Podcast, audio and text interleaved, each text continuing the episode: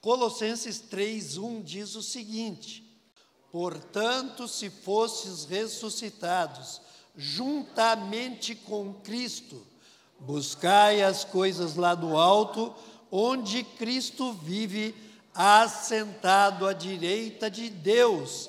E a palavra de Deus disse: aonde nós estamos assentados com Ele à direita do Pai. Amém, amados? Uma salva de palmas ao nosso Senhor. Que, que coisa fantástica! Né? Como o mundo espiritual é pouco entendido e como muitas vezes a igreja perde essa visão da eternidade de Deus, que a gente acaba cedendo ao mundo, vivendo né, todas as coisas do mundo com muita intensidade. O mundo manda na gente, governa as emoções, sentimentos da gente. A gente não é governado por Deus, não é governado pela palavra, porque a gente para de olhar para o alto. E aqui fala, olhando as coisas do alto, e aqui diz, buscando as coisas do alto. Uma coisa é você ser um contemplador, e a outra coisa é você ser aquele que está em busca de uma solução. Porque o contemplador é aquele que, no momento de uma situa situação, ele fica paralisado, ele entra em crise, né? Tudo aquilo ali é um desafio muito grande, mas ele fica olhando, mas não tem solução, não tem resposta. E aí as coisas não vão acontecer na vida de alguém assim. Mas quando você passa a buscar uma solução, você empenha, você coloca toda a tua força, tua dinâmica, você coloca a tua alma, você coloca o teu ser, você coloca a tua vontade, tudo ali em você está buscando aquela solução. E é isso aqui que nós precisamos aprender, fazer na presença do nosso Deus. Porque muitas vezes a gente chega na igreja e a gente ouve uma palavra, a gente esquece que isso aqui é um culto de adoração a Deus. E num culto de adoração a Deus, não é o lugar onde você vem e apenas recebe, muito pelo contrário, é onde você traz a presença de Deus, tudo que está dentro da tua alma, do teu coração. Diz que o tabernáculo de Moisés, né, que é uma coisa muito prática, ele tinha três lugares, na verdade quatro. O primeiro era a porta, porque ele era todo cercado. Então, tinha uma porta de entrada, e o primeiro lugar é a porta.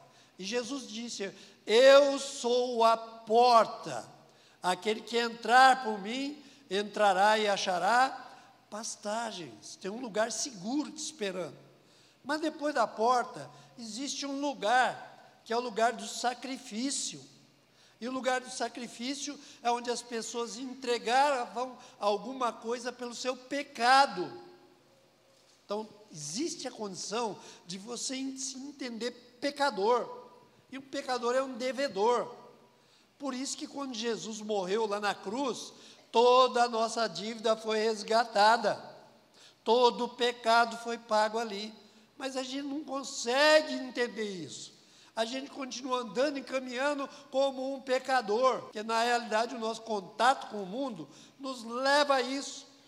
E nós não entendemos que nós somos separados do mundo que nós somos propriedade exclusiva de Deus. Olha que coisa fantástica isso. Então, nós não somos pessoas comuns. Você não é uma pessoa comum. Você não é qualquer homem, qualquer mulher, qualquer jovem, qualquer adolescente. Não. Deus selecionou você nesse mundo porque olhou para o teu coração Talvez você até pense: o que Deus foi ver no meu coração?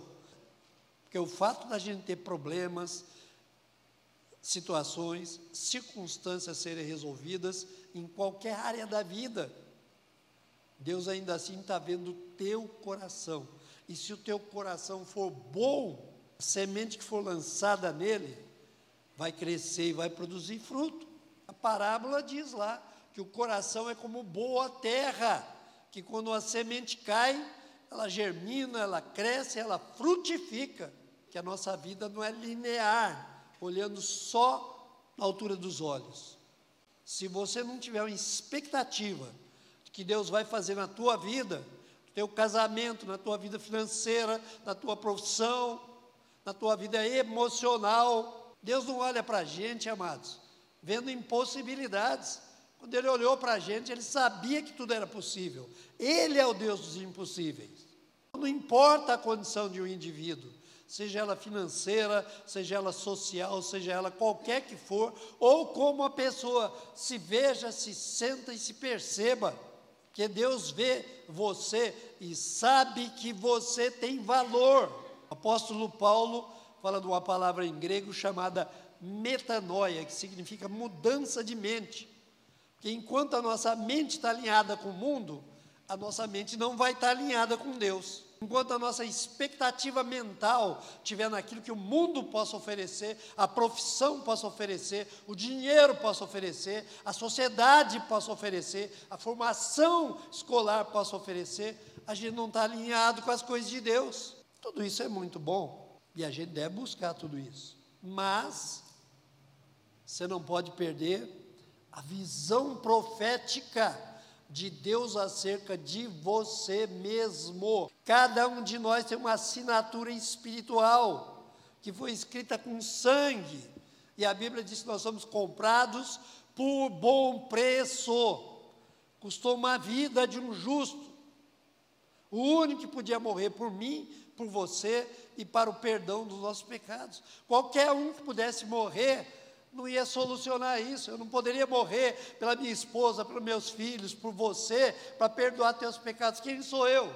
Pecador como você. Homem de carne e osso igual a você.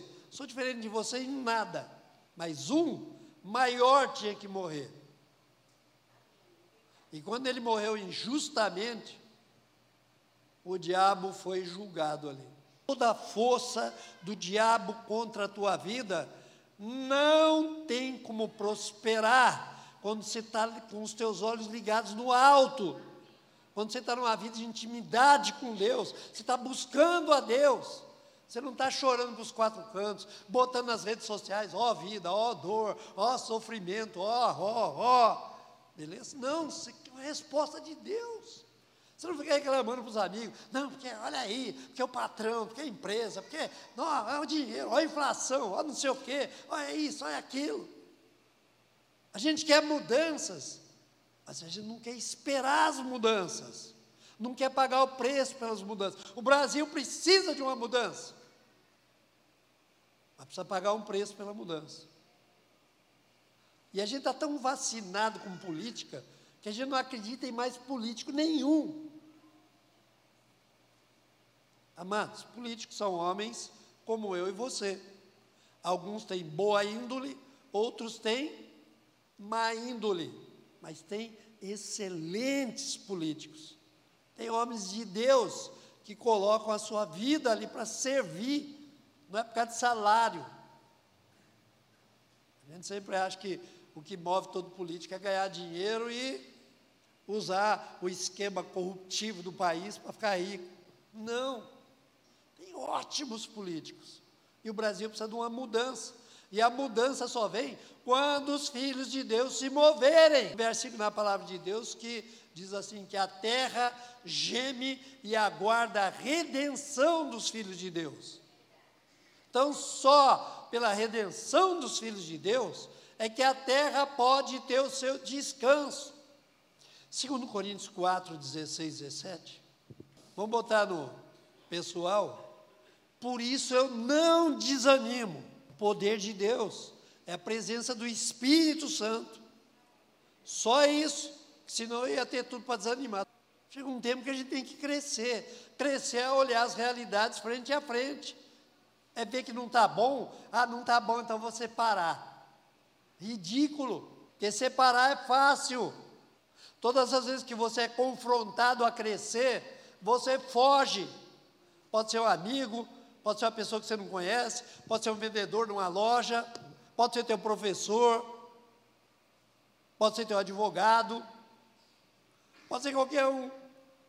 Confrontou você, você foge. Se você olhar para baixo, não vai mudar. Se olhar no linear, a sociedade está podre. Às vezes a família também está podre. Onde é que você vai ver o tipo de casamento ideal? Só na palavra de Deus. Efésios 5 diz que Cristo amou a igreja de tal maneira que se entregou por ela. Casamento é feito de entregas. Casamento é feito de abrir mão todo o tempo. Mas de ficar batendo boca, brigando, querendo ter razão. A gente sempre fala: você quer ter razão ou quer continuar casado? Quer ter razão ou quer ser feliz? Tudo quem perde é você quando você toma uma decisão isolada, fora de princípios de Deus, fora da palavra de Deus. Tempo que você perde, reclamando da vida, você perder, se adorando a Deus, levantando as suas mãos para o alto, olhando para os montes de onde meu socorro, meu socorro vem do meu Deus, tua vida ia ser diferente, ia começar a acontecer diferente, porque o mesmo Deus que era no passado, é hoje e será amanhã, não vai mudar nunca. Segundo Reis 6,17. Orou Eliseu e disse: Senhor, peço-te que lhe abra os olhos para que veja. O Senhor abriu os olhos do moço, ele viu que o monte estava cheio de cavalos e carros de fogo em redor de Eliseu. Quando é que aconteceu isso? Eliseu era um profeta, um homem de Deus e tal, beleza? E o rei da Síria queria invadir Israel, e para invadir Israel não estava conseguindo, então eles engendraram um monte de estratégias, artimanhas, armadilhas para matar o rei de Israel. E toda vez que isso ia acontecer, eles matariam, o profeta, homem de Deus, ia lá, orava com o rei e tal, e Deus trazia o livramento. Depois, umas três vezes, aquele rei da Síria falou: Peraí, esse negócio que está meio esquisito. Nós estamos querendo matar o rei para dominar Israel. Mas somos mais fortes. Não está dando certo, porque aquele profeta lá fala com Deus dele e as coisas aqui na terra não vão. Aí ele, lógica, vou matar o profeta. O que aconteceu? Organizou o exército dele, pegou os melhores, selecionou e mandou contra Eliseu. E Eliseu estava ali e estava sossegado, tranquilo. E aí chegou um, um servo, um discípulo, e falou: seguinte, olha, o homem vem vem para te matar. E ele ficou numa boa, frio, sossegado, tranquilo. E o discípulo dele, chamado Geazi, não está o nome dele ali, mas era Geazi, falou: Mestre, agora o que nós vamos fazer? Porque às vezes, quando vê a situação negativa, a gente fica impactado por aquilo, a gente fica inseguro, com medo, não sabe se vai, se fica, se continua, se para, se desiste. Isso acontece em todas as áreas da vida. E aí o que aconteceu? Eliseu, o profeta, chamou o Geazi, meteu a mão na cabeça dele e falou: Senhor, eu quero que os olhos dele se abram. Por quê? Porque quando você está olhando as situações e circunstâncias, você fica debaixo daquela influência natural e é muito forte, real, está acontecendo, é um problema. E aquilo ali toca em você emocionalmente e você fica ali. O que, que eu vou fazer agora? É mais forte do que eu. Tem situações que são mais fortes que você no momento, e tem situações que não são apenas naturais, são espirituais e são mais fortes que você. Não existe vergonha em não dar conta de uma situação. Acontece com todo mundo. E Deus traz a solução, traz a resposta. Mostra o que está acontecendo. Por isso que você tem que estar conectado em Deus todo o tempo, não é só domingo, dia que vai na igreja. É toda semana, toda hora, todo momento, orando em espírito. O que é orar em espírito? É você ali no teu serviço, no teu trabalho, está ralando, está dando teu plantão, está fazendo o que você tem que fazer, carregando peso, se acabando, suando o dia inteiro, mas você está ali, obrigado, Deus, esse emprego é maravilhoso. Deus, eu sei que o Senhor está comigo, eu vou solucionar aquele problema. Deus me ajuda, eu tenho dificuldade de me organizar, eu tenho dificuldade de, de administrar minhas coisas, minhas finanças. Deus, eu preciso de você. A gente não se humilha. A resposta não vem. E a Bíblia diz: humilhai-vos diante da poderosa mão de Deus, porque a resposta vem. Mas agora, quando você se humilha diante do homem, às vezes a resposta não vem, vem o contrário. Aí vem a agressividade, vem a cobrança, vem a resistência, vem a retaliação. Ninguém está nem aí com você. Mas Deus não. Deus é aquele que sonda mentes e corações. está olhando para você. Então, teu sofrimento, tua angústia, tua dor, teus problemas, a situação, a circunstância, o casamento, os filhos, a profissão, vida financeira. Deus está olhando para tudo isso. Mas Ele não faz nada se você não buscar. Não faz nada se você não olhar para o alto. Não faz nada se você não tomar uma decisão. Por isso que a decisão de andar com Deus é tão importante. E a decisão de crescer espiritualmente é tão importante.